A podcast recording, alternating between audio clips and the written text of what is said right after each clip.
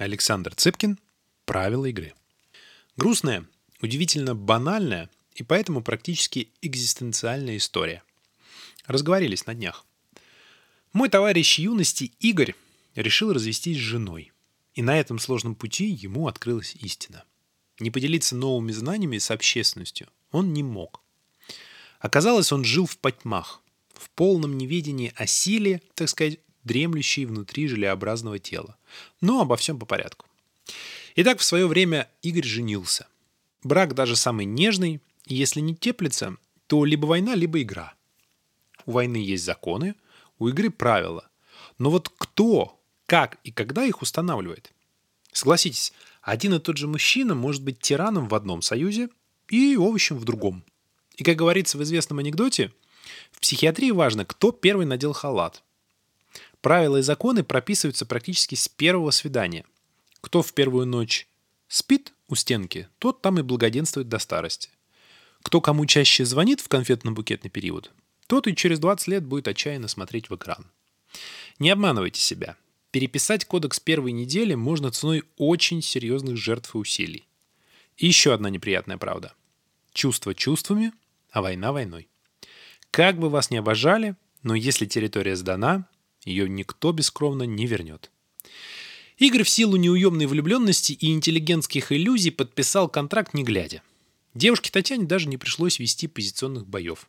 Пришла в город, а там Игорь с белым флагом, наручниками, веревкой, мылом и табуреткой. Услужливо лакействует. Где госпожа прикажет, там и буду висеть. Абсолютная любовь разлагает абсолютно. Сначала Татьяна решила, что друзья у Игоря не несут никакой смысловой нагрузки, и оставила ему для встреч 7 утра 1 января и поздний вечер 31 августа. Затем под нож пошел, как бы это пошло ни звучало, домашний просмотр футбола. Затем горные лыжи. Кто тебя потом будет выхаживать, если ты переломаешься? Поездки к родственникам Игоря, ряд непрофильных активов в виде дедушкиной дачи. Отдадим должное нашему борцу за равноправие. Он пытался отстоять хоть что-то, но каждый раз упирался в готовность Татьяны идти до конца. То есть Игорь просчитывал, к чему приведет ссора, и понимал, что он из-за такой мелочи чемодан не соберет. Да и просто серьезно скандалить не будет. А вот насчет жены он был не уверен. Проверять было страшно. К тому же Таню он любил, так что если она еще и применяла тактику выжженной слезы, то он тем более проигрывал. С каждым годом территория независимого государства уменьшалась. Игорь стал реже видеться с дочкой от первого брака, не пошел на повышение, потому что это привело бы к большому количеству командировок. Было бы смешно, если не факт. Живой человек тихонечко превращался в мертвого. Нет, никто не говорит, что Таня его не любила. Отнюдь. Если он заболевал, то купался в курином бульоне и антибиотиках. Если изнашивал костюм, то все выходные огнем и мечом перепахивались правильные бутики. Более того, Игоря иногда даже ласково гладили за ухом. Но случилась неприятность. Несмотря на тотальное безволие и домашний арест, Игорь увлекся. В это сложно поверить, но в девушку, которую его подвезла. Сделав из мужа турнепс, жена перестала думать о возможных рисках и выключила сигнализацию. Влюбленность перешла в любовь. И Игорь, набравшись смелости, начал задумываться о разводе.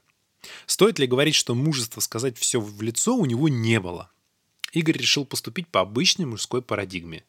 Взять измором и сделать все, чтобы жена сама его бросила. Началось все с мелкого саботажа. Он совершил неслыханное. Сообщил, что встретился с друзьями и выпьет. Если назвать вещи своими именами, то мужик в тот вечер нажрался до полного отказа всех систем. Пришел в три, перебудил весь дом и свалился в гостиной. Утром начался террор. Но где-то глубоко внутри человека, состоящего только из клетчатки и дистиллированной воды, в тот день синтезировался вдруг белок отваги. Да, он был в чем-то искусственный, но работал как настоящий. Игорь хотел, чтобы жена указала ему на дверь. Он ее даже провоцировал, а значит, был к этому готов. И вот что удивительно. Жена в этот раз не стала давить на газ. Закончила скандал равнодушным «да хоть упейся с ними» и уехала по каким-то важным делам. Игорь был рад неожиданной индульгенции и чуть не забыл, ради чего он это все затеял. К разводу муж не приблизился. Он поднял ставки и сообщил, что поедет на детские каникулы с дочкой кататься на лыжах. Сначала в квартире повис столб цианистого калия, затем ураган Татьяна стер с лица земли полгорода, но Игорь внутри себя знал, что в этот раз тем, кто пойдет до конца, будет он. Ему, собственно, и нужен был этот конец. За сантиметр до пропасти жена остановилась.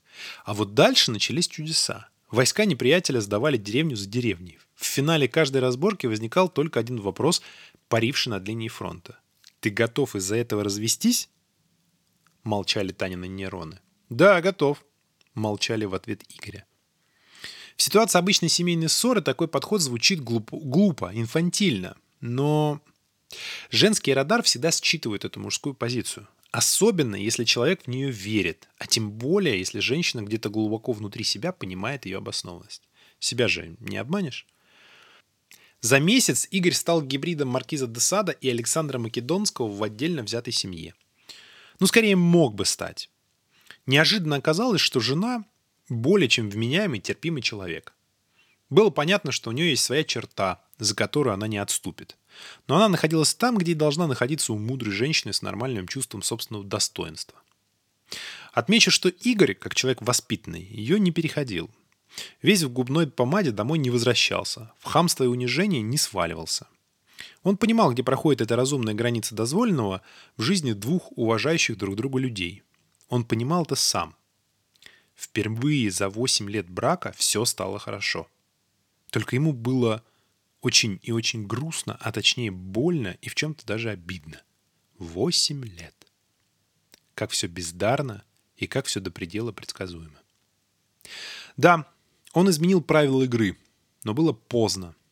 И он уже сильнее любил другого человека. Та другая один раз, кстати, попыталась что-то сказать насчет встречи Игоря со своими детьми. Добрый и мягкий по своей природе Игорь вспомнил, как это быть готовым идти до конца. Если знаешь, что ты прав. И просто тихо промолчал. Но так, что слышно было на весь город. Ты готова из-за этого со мной расстаться? Я вижу, что нет, а я да. Он разучился любить абсолютно. Его научили, если быть до конца точным. Может и к лучшему, может нет. По скриптам. Имена изменены. Суть – нет.